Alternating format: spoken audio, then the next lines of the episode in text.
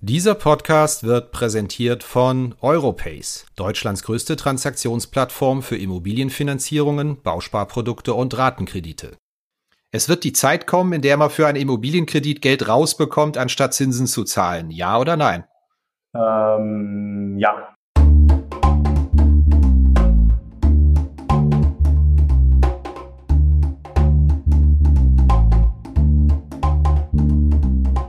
Finanzszene, der Podcast. Jeden Montag mit Gästen aus der Banken- und Fintech-Branche.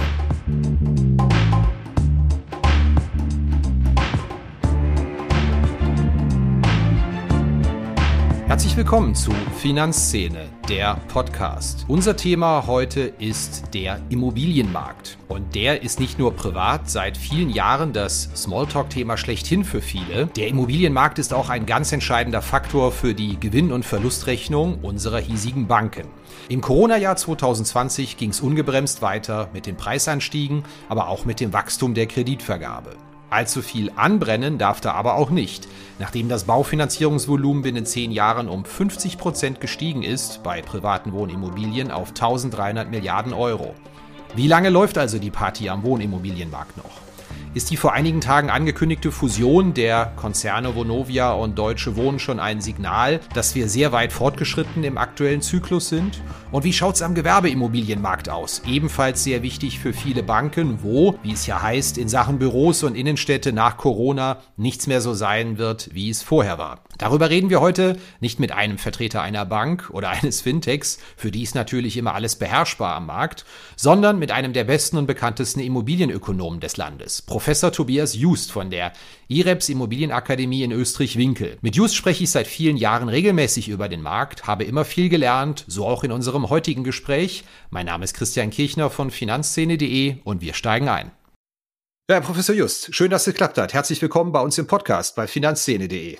Ja, freue mich, dass ich dabei bin. Ich bin sicher, wird sehr häufig gehört werden, dieser Podcast, weil immer wenn es ums Thema Immobilien geht, in welchem Zusammenhang, habe ich das Gefühl, sind unsere Leser äh, und sind auch Hörer immer extrem aufmerksam. Das ist einfach das Thema schlechthin so. Zu Recht. Fangen wir gleich mal, bevor allzu viel Einigkeit aufkommt, mit meiner ersten Frage an. Ich habe im Posteingang von Ihren alten Kollegen von der Deutschen Bank Research eine E-Mail gehabt und äh, da fand ich ganz interessant, was in den ersten Zeilen stand. Die legen nämlich nahe, dass der bundesweite Preiszyklus bei Immobilien, bei Wohnimmobilien in dieser Dekade zu Ende gehen wird. Und trotz aller Unsicherheit glauben Sie, Zyklusende im Jahr 2024, danach ein Rückgang der nominalen Wohnimmobilienpreise. Ich weiß, Glaskugel sind immer schwierig, genaue Jahreszahlen auch, aber trotzdem würde ich Sie um eine kurze Einschätzung bitten, ob Sie das für eine zutreffende Analyse halten. Letztendlich sind ja eine ganze Reihe von Faktoren, die in den letzten Jahren für Preisauftrieb äh, gesorgt haben, bereits in den letzten paar Jahren zumindest etwas weniger mit Schwung behaftet und äh, das läuft zunehmend aus. Das heißt, welche äh, Faktoren waren denn da die Schubgeber?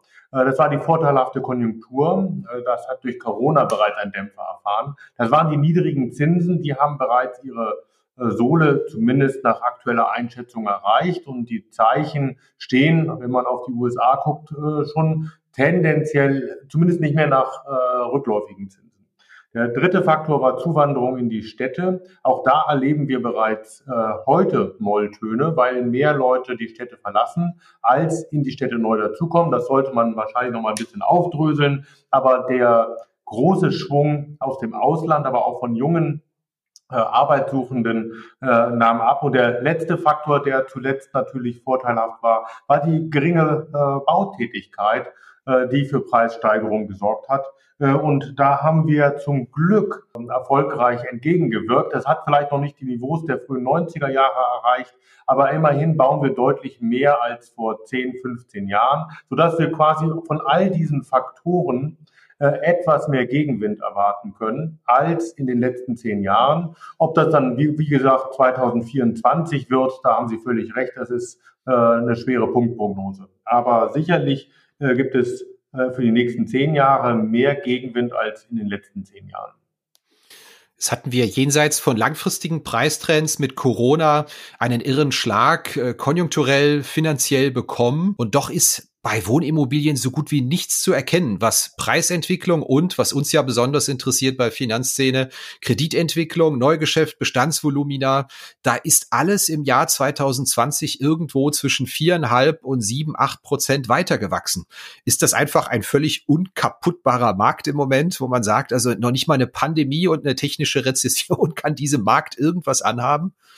Ja, es ist eine Mischung von mehreren Gründen. Zum einen haben wir natürlich noch immer äh, einen äh, ja, Nachfrageüberhang. Es gibt Leute, die äh, Wohnraum suchen in den Städten, vor den Städten. Das, was ich gerade beschrieben habe als die Fortwanderung aus den Städten, ist ja sozusagen kein Lust- und Laune-Motiv gewesen, sondern hauptsächlich, weil es in den Städten zu teuer geworden ist für viele Leute. Und das drängt Haushalte wieder in die äh, Umlandgemeinden hinein. Das heißt, es gibt tatsächlich in vielen Ballungsräumen immer noch äh, eine Übernachfrage. Das ist der erste Punkt. Und dem kann natürlich eine Pandemie auch nicht wirklich etwas äh, äh, entgegensetzen, weil der Wohnraum ist äh, dennoch äh, Bedarf äh, da. Äh, der äh, wichtigere Punkt ist allerdings äh, rein aus äh, der Kapitalanlegerperspektive. Äh, was soll man denn äh, als vorsichtiger Anleger bitteschön äh, sonst noch kaufen, wenn man etwas Auszahlungsrendite haben möchte? Äh, bei äh, den Bundesanleihen, aber auch bei vielen Unternehmensanleihen ist ja sehr wenig zu holen, teilweise Negativzinsen oder halt eine geringe Verzinsung. Das heißt, viele, äh, die ein wenig auf Auszahlungsrendite achten, das sind auch institutionelle, aber eben auch private, die, äh, bleiben, für die bleiben dann nur die Immobilien übrig. Natürlich kann man auch Dividenden, äh, Aktien äh, erwerben, äh, aber wie gesagt, das ist für viele Haushalte, aber auch für viele Institutionelle in einer anderen Risikoklasse. Und dementsprechend ist der, der für mich wichtigere Punkt, dass äh, sehr viele Anleger aktuell aus einem Unsicherheitsmotiv in Immobilien gehen, weil ihnen viele andere Alternativen als stärker risikobehaftet erscheinen als aktuell die Immobilienanlage. Risikobehaftet ist ein gutes Stichwort obwohl Banken da in den letzten fünf, sechs Jahren wahnsinnig viel draufgepackt hat, steht ja eigentlich dieses Bauviehgeschäft wie ein Fels in der Brandung. Wir sehen da Risikovorsorge bei Immobilienkrediten, bewegt sich so bei fünf, sechs, sieben Basispunkten. Das sind ja Werte, die sind noch sehr weit unter dem, was früher selbst in normalen Jahren ohne Pandemie gebildet worden ist. Sind die da einfach äh, ein bisschen großzügiger mit der Risikovorsorge oder reflektiert das auch tatsächlich das, was sie glauben, in den Büchern der Banken sich abspielt, was Wohnimmobilien angeht? Aktuell gibt es noch keine großen äh, Manifestationen von Risiken. Die, die, schweben alle irgendwo am Horizont, aber äh, wirklich aktuell gibt es tatsächlich wenig Grund zur Sorge. Äh, akut. Äh, erstens, äh, wir haben sehr deutlich rückläufige Leerstandsquoten in den großen Ballungsräumen, sowohl in der Stadt als auch in den Umlandgemeinden. Das ist für Berlin, für München, für Köln, für Frankfurt. Überall dort sind die Leerstände über zehn Jahre deutlich äh, heruntergekommen. Und das ist erst einmal ein Knappheitszeichen, dass offensichtlich Wohnraum äh, äh, nachgefragt wird. Der zweite Punkt ist auch auf der Käuferseite, der äh, Finanzierungsseite, die sind die Zwangsversteigerungszahlen als Indikator für dieses äh, Bankenrisiko heute ein Viertel unterhalb dessen, was wir 2006, 7 oder 8 hatten. Das heißt, tatsächlich haben wir einen hinreichenden Puffer äh, für viele Haushalte, äh, die äh, sich Wohneigentum äh, äh, geleistet haben. Und das ist erst einmal ein gutes Zeichen dafür, dass es offensichtlich noch nicht unerschwinglich ist. Wie entwickelt sich denn das, was Banken damit verdienen? Sie machen ja auch, äh, habe ich gelesen, nennt sich German Debt Project. Beobachten mal, wie die Margen von Banken so laufen. Mein Eindruck ist, dass eigentlich bis ins Jahr Mitte 2019 ungefähr war das Gejammere über den wahnsinnigen Wettbewerb, auch was man da in der Immobilienfinanzierung verdienen kann, extrem groß. Dann hat man sich aber mal ein bisschen berappelt und hat gesagt, so, jetzt ist mal Schluss mit den Kampfpreisen und wir gehen nicht mehr alles nach unten mit. Und seitdem hat sich ein bisschen verbessert, was man da verdienen kann. Zutreffende Beobachtung oder wie ist das aus wissenschaftlicher Sicht gelaufen? Ja, in unserem German Debt Projekt äh, fragen wir die gewerbliche Immobilienfinanzierung ab. Da ist aber auch immer ein bisschen Wohnen drin, ist allerdings das institutionelle Wohnen. Es ist nicht das Transaktionsgeschäft für, für Kleinanleger oder äh, Eigentumserwerber, äh, Privathaushalte. Äh, dennoch ist wahrscheinlich die Entwicklung vergleichbar. Was wir dort beobachtet haben, ist tatsächlich ein deutlicher Rückgang äh, der Margen für die Banken. Und das haben wir auch in den Interviews, die wir geführt haben, immer wieder gehört, dass dort einen sehr, sehr starken, strengen Wettbewerb gab. Die Corona-Pandemie hat dazu gesorgt, dass einige Banken äh, zumindest in einigen der Immobiliensegmente vorsichtiger wurden. Das betrifft allerdings weniger das Wohnungssegment als vielmehr äh, das äh, gewerbliche Immobiliensegment. Wo es allerdings für Wohnen auch eine Rolle gespielt hat, war das Bauträger- und Projektentwicklergeschäft. Das heißt, alles das, wo äh, Banken äh, bis 2019 eher mehr ins Risiko gegangen sind, sind sie 2020 etwas mehr auf die Risikobremse getreten. Bedeutet dann für die besonders risikoarmen Anlagetypen, also es wäre zum Beispiel innerstädtisches Wohnen, äh, gute Qualität, nicht die Top-Qualität, aber eine gute Qualität, alles das, was tatsächlich im Moment knapp ist. Das heißt, dort wird der Wettbewerb intensiv geblieben sein. Alles das, was etwas nebenlagig ist, wo es Leerstandsrisiken gibt, wo es Aufwertungsbedarfe gibt, wo vielleicht Projektentwicklungspotenziale liegen. Dort ist wahrscheinlich etwas mehr Marge vorübergehend zu holen gewesen. Äh, was wir von den Banken dann allerdings schon in der zweiten Jahreshälfte gespiegelt bekamen, ist, dass der Wettbewerb zügig wieder im Wohnungssegment sowie im Logistiksegment zugenommen hatte. Wie hat sich generell in den letzten Jahren das Finanzierungsverhalten im privaten Wohnimmobilienmarkt verändert? Gibt es da Trends, weil die ja, glaube ich, zur Beurteilung der Risiken, die möglicherweise in Bankenbilanzen schlummern, auch wichtig wären, die Veränderungen zu sehen? Ich glaube, dass äh, die wichtigste Botschaft ist, dass gerade die langfristigen Finanzierungen, also zehnjährig plus, äh, deutlich zugelegt haben. Also da haben wir gegenüber 2015 einen Anstieg äh, in Finanzierungsvolumen von 50 Prozent gegenüber 2005 sogar eine Verdreifachung. Äh, bei den kürzer laufenden Finanzierungen haben wir äh, eine Seitwärtsbewegung seit 2015 und einen deutlich, deutlich schwächeren Anstieg seit gegenüber 2005. Und das erachte ich als sehr, sehr vorteilhaft, weil das natürlich das kurzfristige Zinsänderungsrisiko für die Haushalte deutlich reduziert. Es lässt es nicht verschwinden, weil offensichtlich kommen ja die äh, Anschlussfinanzierungen dann 2025 spätestens zurück. Allerdings ist da eine deutlich längere Planungs Planbarkeit für die Haushalte drin. Zweitens ist die Tilgung der Kredite immer noch auf einem hohen Niveau und auch das sehe ich als ein sehr gutes Zeichen. Das heißt, die Haushalte nutzen die niedrigen Zinsen nicht, um möglichst viel Leverage aufzunehmen, viel Fremdkapital aufzunehmen, sondern nutzen die niedrigen Zinsen, um zügig ihre Schulden abzuzahlen. Auch das ist eigentlich ein gutes Zeichen. Was Risiken angeht, ist mein Eindruck, das typische Beispiel, wenn jemand eine Immobilienblase herbeiquatschen will und einen Beleg dafür braucht, ist, ich kenne einen, der kennt einen oder er hat selbst schon so erlebt, dass man 100% Finanzierung nachgeschmissen bekäme von Banken. Können Sie uns das mal objektivieren, ob das tatsächlich so ist, dass es mittlerweile problemlos möglich ist, ohne einen Cent Eigenkapital am privaten Immobilienmarkt sich zu engagieren? Gibt es da Zahlen zu? Oh, ich habe diese Zahlen leider nicht. Ich kenne äh, solche ähm, Beispiele auch, wird das auch hin und wieder gefragt. Ich habe leider keine harte Zahl, wie groß der, der Anteil ist. Ähm, ich vermute, der Anteil ist äh, kleiner, als er äh, bei solchen Beispielbetrachtungen äh, den Eindruck erweckt. Aber er ist sicherlich äh, größer als vor 10, 15 Jahren. Äh, auch weil einige Haushalte auf den Immobilienzug aufspringen möchten. Und wenn ihnen das Eigenkapital fehlt, dann versuchen sie die Lücke zu stopfen. Das dürften vor allem äh, jüngere Haushalte sein und da wittere ich tatsächlich dann auch ein Risiko, äh, weil äh, denen fehlt äh, bei einem geringen Eigenkapital nicht nur das Eigenkapital, sondern häufig auch die Erfahrung und gleichzeitig äh, haben sie natürlich am ehesten Mobilitätsanforderungen, äh, möglicher Familien- oder Wohnort, Arbeitsortwechsel steht an. Das heißt, hier äh, ist ein leichter Anstieg des Risikos wahrscheinlich zu vermuten. Aber es ist äh, nach äh, dem, was ich gehört habe in Gesprächen, aber es sind keine harten Zahlen, äh, nicht das Massenphänomen, was manchmal erläutert.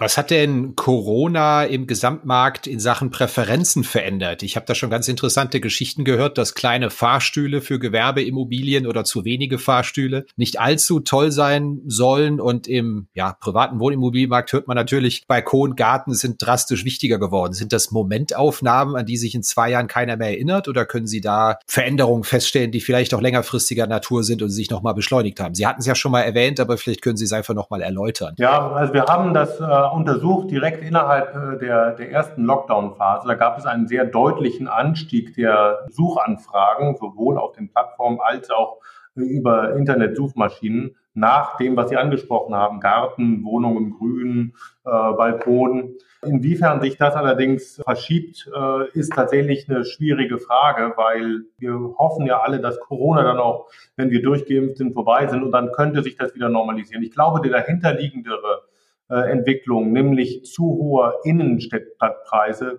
ist der, der dominante und der könnte etwas länger tragen als Corona. Klammer auf, wenn das pandemisch richtig läuft. Sprich, äh, wir haben einen Anstieg der Immobilienpreise in vielen Metropolregionen, in den Speckgürteln, der aktuell höher ist als innerstädtisch. Und das hat zum Teil sicherlich mit diesen Präferenzanpassungen zu tun, aber meiner Ansicht nach, weil dieser Trend bereits vor Corona angesetzt hatte, ist das eher eine, ein Ausdruck von ähm, ja, Anpassungen von äh, Erschwinglichkeitsfragen und dass unterdessen die Haushalte, die vor zehn Jahren in die Städte gezogen sind, natürlich äh, unterschiedliches Haushaltsbildungsverhalten aufweisen. Die haben Familie zu gründen, die möchten möglicherweise mit ihren anderthalb Kindern äh, in einem kleinen Reihenhaus lieber sitzen als auf 80 Quadratmeter in der Innenstadt. Also hier haben wir eine Mischung aus dem ja, Erschwinglichkeitsphänomen und einem ja, allmählich sich raumgreifenden Kohorteneffekt, dass die zuwandernden Jungen eben älter werden und dann zu einem größeren Teil eben dasselbe äh, Wohnungsverhalten aufweisen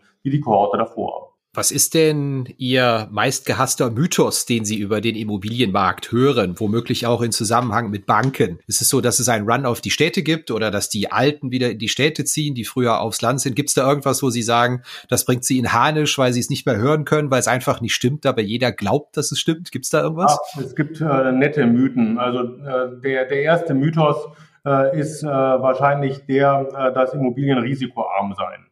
Äh, und äh, wir gleichzeitig am liebsten natürlich eine hohe Rendite haben wollen. Also hohe Rendite und geringes Risiko beißt sich. Also zum Glück weisen Immobilien spezifische Risiken auf, denn sonst könnten wir keine höhere Rendite erzielen. Und diese Risiken sollte man sich sehr äh, bewusst machen. Das sind Lagerisiken, das sind Objektrisiken, das sind Marktrisiken, das sind Finanzierungsrisiken und dementsprechend auch Zinsänderungsrisiken. All das erfordert Expertise, die nicht nur Finanz- analytischer Natur ist, sondern eben auch Immobilienmarktanalytischer Natur ist. Also Immobilien sind zum Glück eine risikobehaftete Assetklasse und zum Glück kann man diese Risiken äh, lernen und auch besser managen als für ein Kapitalmarktportfolio, weil man ja an seinem eigenen Objekt arbeiten kann. Man kann selber äh, Arbeit und Zeit investieren, man kann selber mit Handwerkern äh, verhandeln und je nachdem, ob man das kann, kann man tatsächlich dann auch eine gute Rendite herausziehen. Ähm, was wichtig dabei ist, ist, äh, dass man eher auf die äh, Mietrendite, also auf die eingesparte Miete achten sollte und weniger auf die Wertänderungsrendite. Die äh, ist im sehr langfristigen Vergleich überschaubar und die Mietrendite ist im sehr langfristigen Vergleich vergleichsweise günstig. Ein zweiter Mythos ist tatsächlich das, was Sie angesprochen haben, dass wir über alle Altersklassen Nettozuwanderung in die Städte gehabt hatten. Das ist einfach falsch. In vielen Städten, äh, in großen Metropolstädten insbesondere, wandern äh, die älteren Menschen nicht in die teuren Innenstädte, zumindest nicht netto betrachtet, sondern nachdem sie ihr Berufsleben abgeschlossen haben, eher dorthin, wo es landschaftlich äh, schön ist, vielleicht auch kulturell schön ist und wo es vor allem erschwinglicher ist. Das heißt, wir haben eher Nettozuwanderung in kleinere Städte und in landschaftlich schöne Regionen von den älteren Menschen. Wo wir massive Nettozuwanderung haben, ist eben bei den Jüngeren. Das sind jüngere Inländer, aber auch jüngere Ausländer, weil die erst einmal irgendwo andocken wollen. Und dann äh, äh, ja, nehmen sie eher den Kompromiss auf sich, dass sie weniger Wohnfläche dafür näher an den äh, ja, Hotspots der Stadt sind, bis sie angedockt haben, bis sie vielleicht Familie gebildet haben und dann wandern sie sozusagen ab Mitte 30 äh, mit anderthalb Kindern eher wieder äh, netto nach draußen. Äh, und der dritte, äh, der dritte Mythos ist, dass äh, Immobilien per se inflationssicher sind. Ähm, ich glaube, viele Haushalte unterschätzen, wie viel Literatur es zu der Frage wissenschaftlicher Natur gibt, ob Immobilien vor Inflation schützen können. Und ähm, im Großen und Ganzen kann man da sagen, Immobilien können vor Inflation schützen, aber sie tun das nicht naturgesetzlich, sondern da gibt es eine, viele Gründe, auf die man achten kann. Ich glaube, das ganz akute Thema ist, was wir diskutieren, das Sterben der Innenstädte und was eigentlich mit einer Bank oder einem großen Immobilieninvestor ist, der insbesondere in den Innenstädten von Metropolen umfangreiche Immobilien besitzt. These, Innenstädte werden aussterben, ja oder nein? Ihre Einordnung? Ich glaube, Innenstädte sterben nicht aus. Wir haben Innenstädte, äh, Kernstädte als sozusagen den nicht vermehrbaren Raum von äh, ja, menschlicher Agglomeration seit 2000 Jahren in Deutschland. Äh, da haben wir Dutzende von Epidemien äh, erlebt, Kriege, äh, Hungerskatastrophen äh, erlebt. Äh, das führte immer wieder dazu, dass sich die Innenstädte neu erfinden mussten. Im Vergleich mit all diesen Zäsuren über die Jahrhunderte ist wahrscheinlich diese Corona-Pandemie sogar noch ein vergleichsweise überschaubarer äh, Einschnitt. Das bedeutet aber nicht, dass die Innenstädte keine Risiken haben. Äh, wahrscheinlich werden einige Händler, zahlreiche Händler, äh, womöglich, wenn wir nicht bald zu richtigen Öffnungen kommen und auch Gaststätten, äh, Gastronomen, Bars äh, erhebliche Risiken zu äh, leiden haben. Aber das heißt ja nicht, dass man nicht wieder neue Dinge an diesen Stellen, an diesen nicht vermehrbaren äh, Standorten erfinden kann. Da bin ich relativ optimistisch, dass es den Städten gelingt, auch äh, nach vorne schauend wieder etwas Neues zu machen. Und wir können das ja durchaus auch als Chance begreifen, möglicherweise Wohnen etwas stärker in die Innenstädte zurückzubekommen und tatsächlich die, die Städte äh, humaner, menschlicher, sozialer zu gestalten. Äh, nämlich das, was Städte eigentlich von Anfang an waren, Zusammenkunft von Menschen. Das ist auch dann für das Berufsleben möglicherweise gut, weil zunehmend werden wir ja Ideen verkuppeln müssen. Und dafür sind soziale Anknüpfungspunkte gut. Das müssen ja nicht immer nur Büros sein und das erleben wir im Berufsleben äh, hinreichend, dass es diese Anknüpfungspunkte für Menschen äh, sind, die unser Berufsleben zunehmend prägen. Und in der Hinsicht bin ich sehr optimistisch. Aber die Städte werden sich wieder einmal verändern müssen.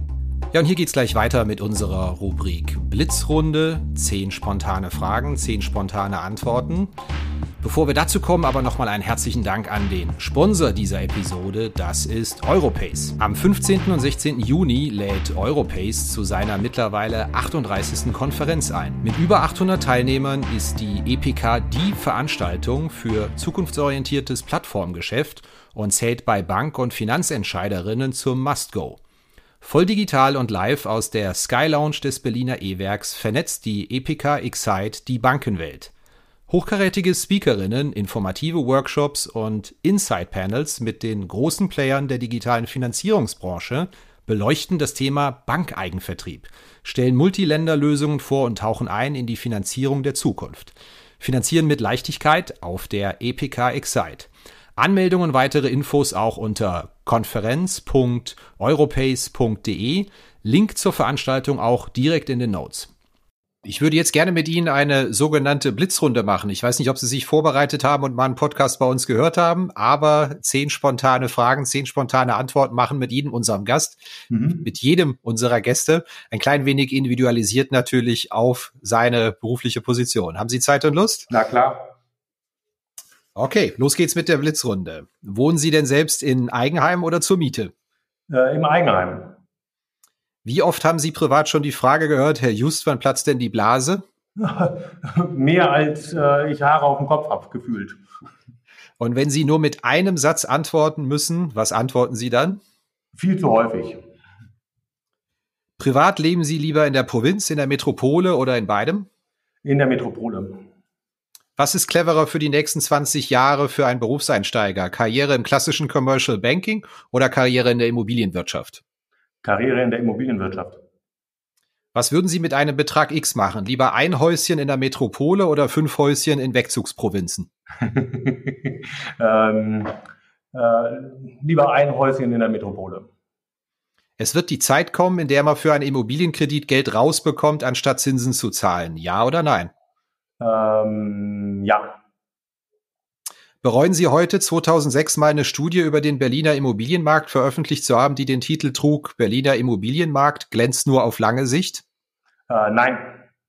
Das dürfen Sie jetzt noch begründen. Nein, weil die Botschaft war ja relativ klar, äh, dass es äh, strukturelle Vorteile der Stadt äh, Berlin gab, dass allerdings Berlin seine sozusagen seinen seine Hypothek noch nicht ganz abgeworfen hat. Und das hat sich tatsächlich äh, gar nicht schlecht bewahrheitet, auch wenn ich zugeben muss, äh, dass die Fristigkeit äh, etwas zu äh, groß kalibriert war. Sprich, wir haben die äh, kurzfristigen Chancen von Berlin äh, weniger in den Mittelpunkt gestellt, aber die langfristigen Chancen in den Mittelpunkt gestellt. Die langfristigen Chancen sehe ich weiterhin und gegen die kurzfristigen Chancen äh, arbeitet die Politik gerade an. Wann hatten Sie denn zuletzt ein Fintech oder in dem Fall eher ein PropTech begeistert, dass Sie dachten, wow, die haben aber echt eine geniale Idee gehabt? Äh, regelmäßig. Äh, eine von den Ideen war tatsächlich äh, hinsichtlich der Digitalisierung des Transaktionsprozesses der Immobilienwirtschaft. Gibt es da ein bestimmtes Unternehmen oder? Oh, das möchte ich nicht sagen. Da, da, da müssen wir es aber googeln. Okay. Sind exzellente Forscher in der Immobilienökonomie eigentlich auch gute Immobilieninvestoren oder ist es da wie bei Anlagejournalisten? Drüber schreiben können sie gut, aber wenn sie es anwenden, scheitern sie meistens in der Praxis? Das ist eine geniale Forschungsfrage. Da fehlt mir leider die empirische Fundierung. Ich vermute, das verhält sich wie immer. Das heißt? Ja, ähm, klug analysieren äh, lässt einen sozusagen nicht vor den typischen Verhaltensanomalien äh, zurückschrecken. Also sprich, wir machen dieselben Fehler wie viele. Wenn Sie Ihren Studenten an der IREPS Emo Akademie nur einen Satz mitgeben dürfen für die Karriere, der lautet wie?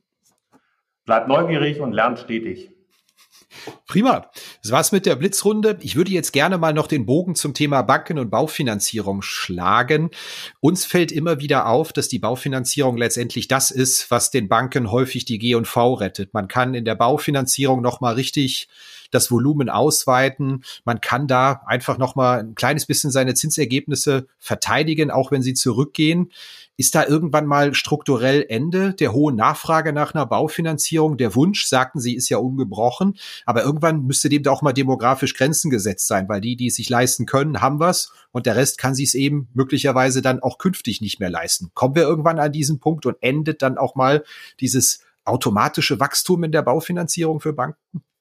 Ich glaube, der, der wichtige äh, Punkt, wann es zu einem Wachstumsende kommen könnte, ist tatsächlich, ob wir äh, demografisch äh, in eine Belastungsecke uns treiben lassen, sprich, ob wir keine Zuwanderung ausreichenden Maßes zulassen. Dann könnte es tatsächlich passieren, weil äh, die, zu, äh, die demografischen Risiken, die sind ja nicht vom Tisch. Die haben wir äh, in den 2000er Jahren intensiv analysiert auch warum die möglicherweise erst tatsächlich in den 20er Jahren sich materialisieren könnten. Das wurde alles durch starke Zuwanderung in den letzten 10, 12 Jahren gestundet. Aber es ist nur so lange gestundet, solange die Zuwanderung auch anhält. Äh, dann wird es möglicherweise durch diesen Zuwanderungsimpuls noch einmal gestundet, aber es ist dementsprechend nicht weg.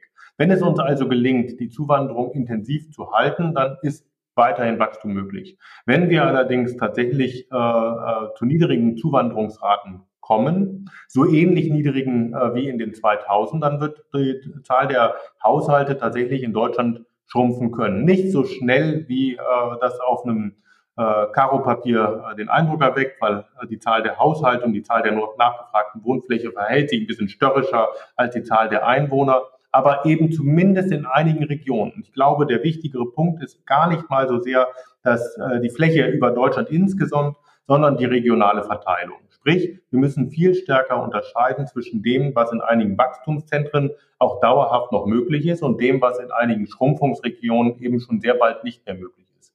Und dementsprechend ist wahrscheinlich die regionale Verteilung dieses Wachstumspotenzials die wichtigere Frage als die, äh, die, die Kuchengröße äh, für Deutschland insgesamt.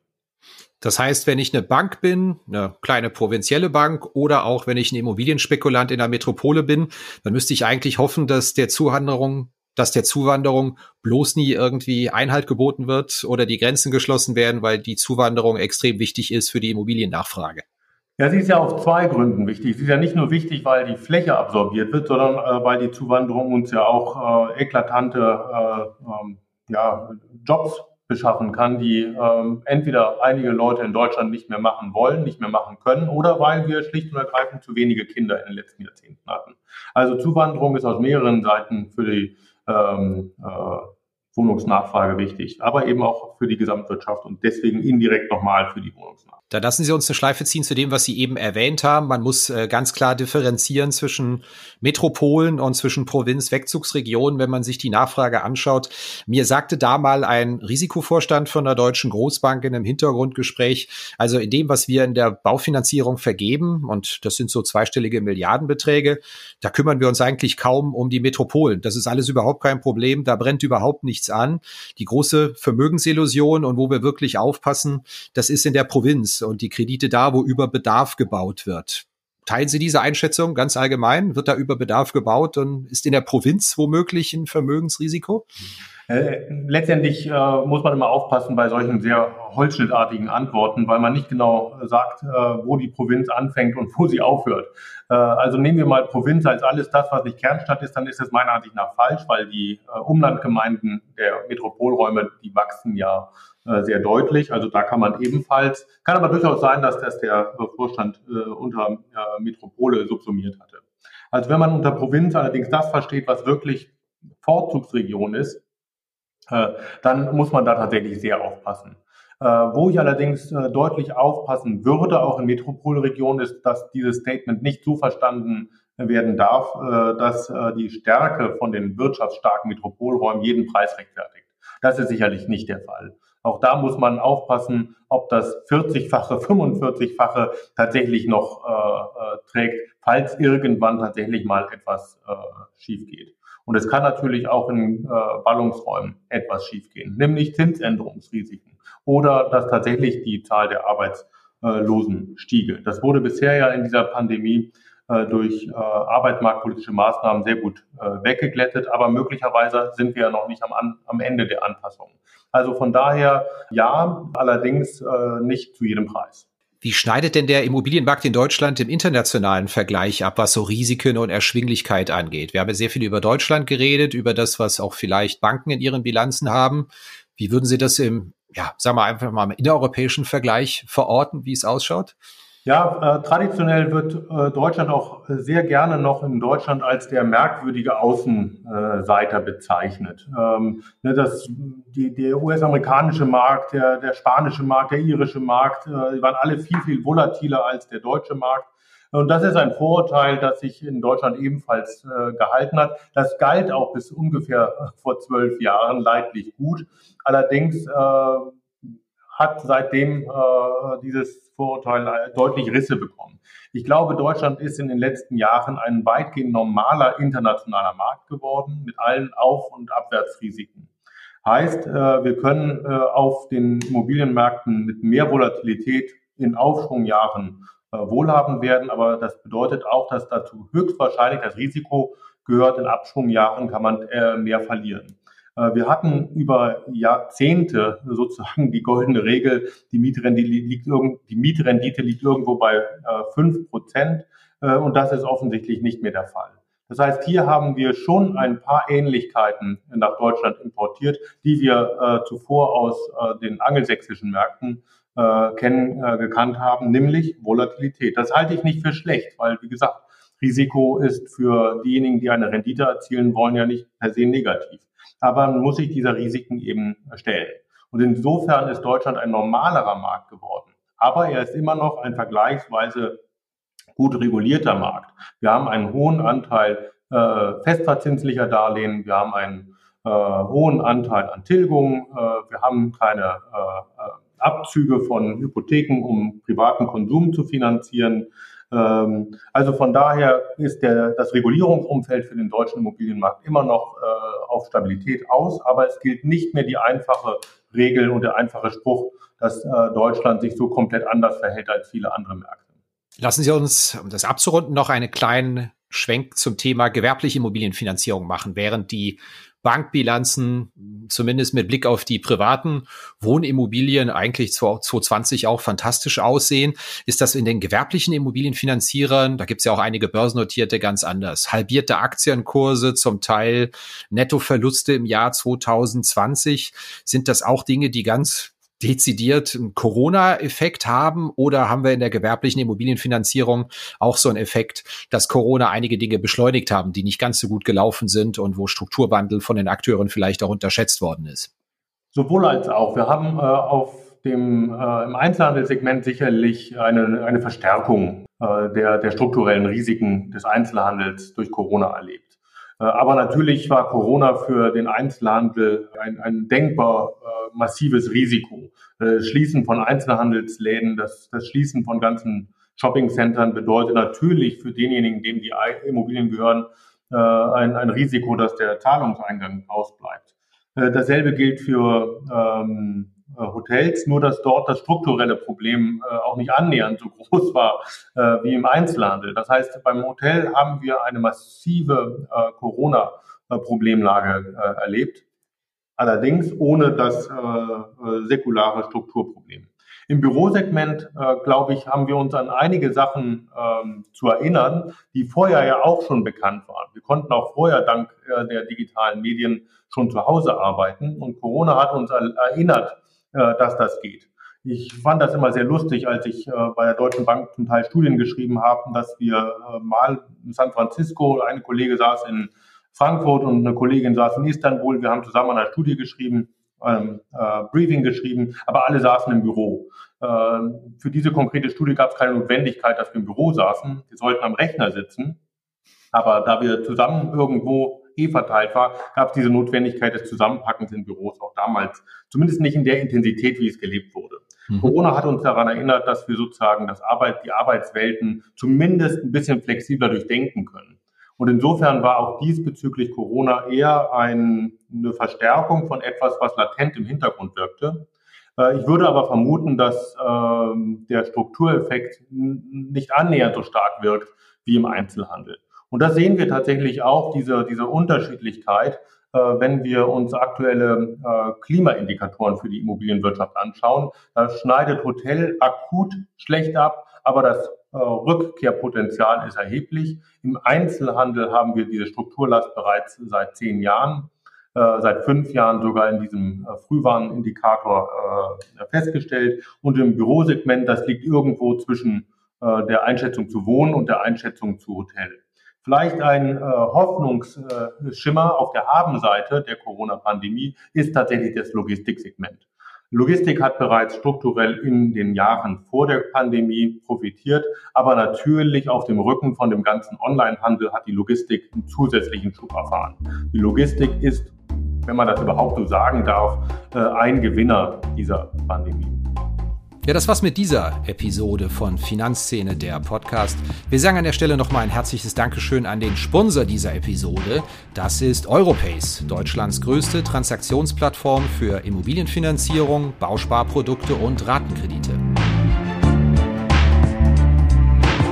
Redaktion und Host Christian Kirchner. Musik Liturgy of the Street von Shane Ivers, www.silvermansounds.com Coverdesign Elida Atelier Hamburg.